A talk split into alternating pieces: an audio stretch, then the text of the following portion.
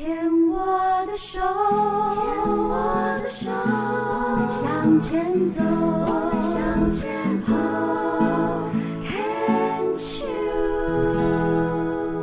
Can cheers 牵手之声，欢迎收听 Debbie 要带为大家主持的《黛比的生命花园》。大家好，今天在病虫害防治单元邀请到的这一位呢，嗯。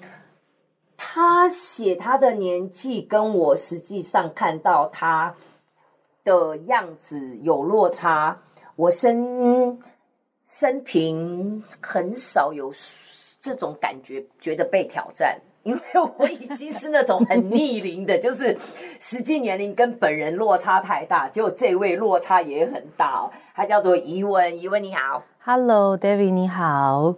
你愿意讲自己？我我现在这样看你啦，而且因为你可能装扮跟我都都蛮像，就是比较休闲。你现在给我看到的感觉大概是三十出，嗯，而且是那种文青的那种感觉。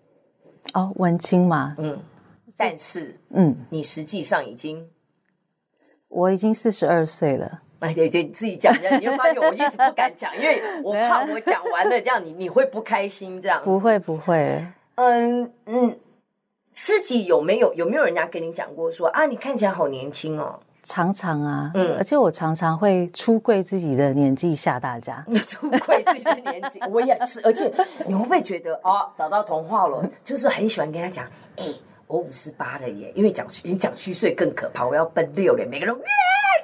假的，你 David 的确是完全看不出来，真的吗？对我，我我没有挑战到你，你还是很超越的，成功胜出。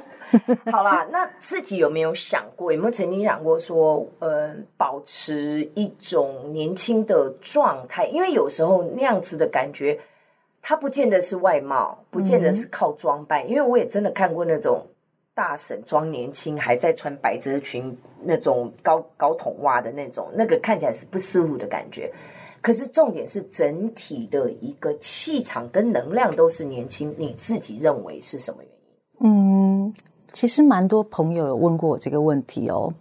然后我后来没有啦，我一开始都会告诉他们呐、啊，要多喝水啊，然后每天要保持运动，还要睡足八个小时哦。哎，这个倒还好哎，其实我是个夜猫子，对。但我其实后来想一想，仔细想过啊，我觉得不只是我一个人看起来年轻而已，我我妈妈啊、呃，我阿姨，我们看起来都都比实际年龄大概年轻十岁左右的长相。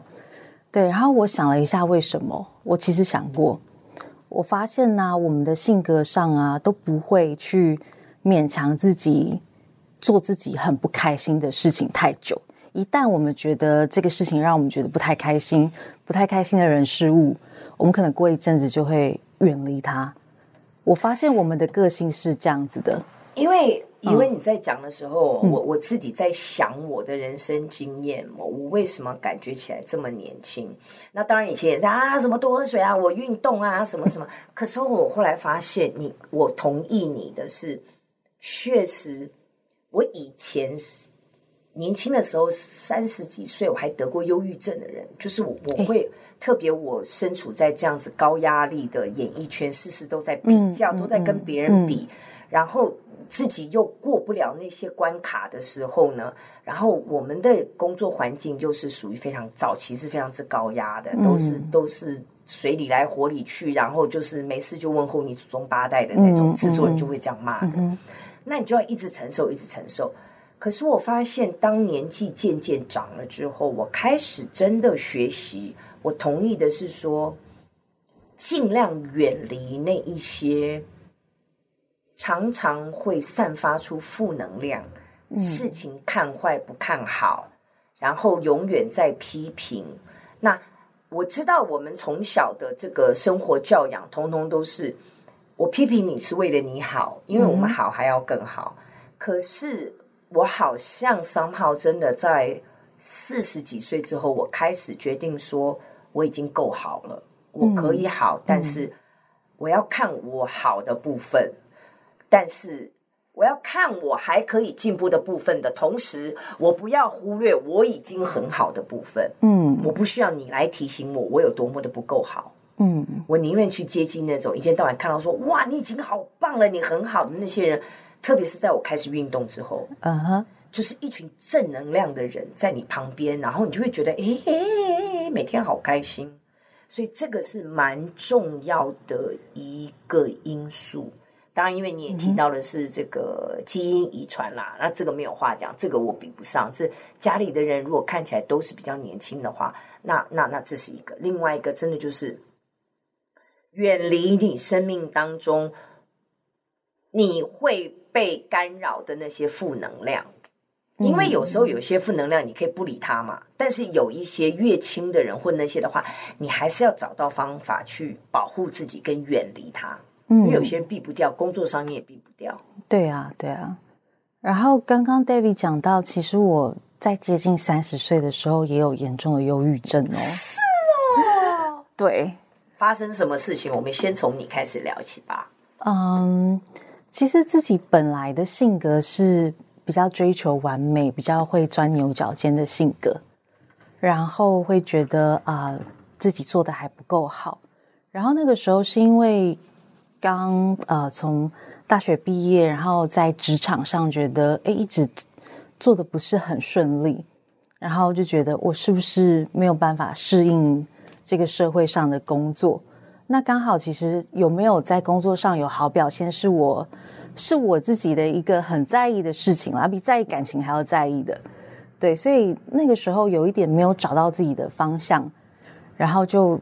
不知道为什么，就是生病了嘛，就是渐渐的变得没有办法去想通很多事情，嗯，而且会不断的把事情往负面的想，嗯，对，所以那时候主要是工作的不顺利，然后再加上呃，其实自己本身呃，从年轻的时候就有那个椎间盘突出腰受伤，嗯，所以其实我本来在高中是一个体育健将哦。对，我高中的体育是非常非常好，是校队的那一种，但是后来受伤了，然后影响到我很多。我原本可以跑很快，可以跳很高，我都不能去做这些事情。然后再加上工作不顺，我觉得那个累积起来，还有身体一直处在疼痛的状态。我觉得是这一些累加起来，让当时就是忧郁症这样子蛮严重，而且是严重到没有办法好好跟别人说话的。哦，就是呃，所谓呃，生活的能力，基本的生活能力已经没有办法去应对进退了，这样。对对。怎么发现的？然后有去就医吗？我们先从忧郁症这个地方来聊。嗯，怎么发现的哦？我一开始是发现到自己开始没有办法正常的思考。嗯，我所谓正常的思考，就是我我其实本来是一个对话反应其实蛮快的人，但我有发现到，哎，怎么人家讲什么，我好像听不进去，嗯、就是对，好像声音进来了，可是啊，我这边空空的，会开始没有办法 process，没有办法处理，对，没办法接收了，对对对，我没有办法接收别人在说什么，嗯，然后一整天。我不晓得，一整天我醒过来，我一直觉得我后脑勺都是胀胀的，对，胀胀的。嗯。然后我晚上也就是睡不着，所以我后来就是有去看看医生。但是我其实啦，我其实并没有去做心理咨商，是对，我只是拿精神科的。一些药让自己好入睡，还有抗焦抗焦虑药。这样，你那个时候是靠吃药，然后还有没有什么其他的方式去走出跳脱忧郁的这一段？那个时候吃药之外，我觉得最主要是我很幸运啦，我很幸运，因为呃后来有找到适合自己的工作，嗯，然后在这个工作里面呢，嗯。也是有蛮多很好的同事，然后因为刚刚有提到说我很在意自己的工作表现嘛，这是忧郁的一个起点。然后我就是找到了一个工作，是我发现原来做我自己，我就可以把这个工作做好的。对，所以后来渐渐的找到自信，然后也那个用药的量是慢慢慢慢的去减少。其实后来大概。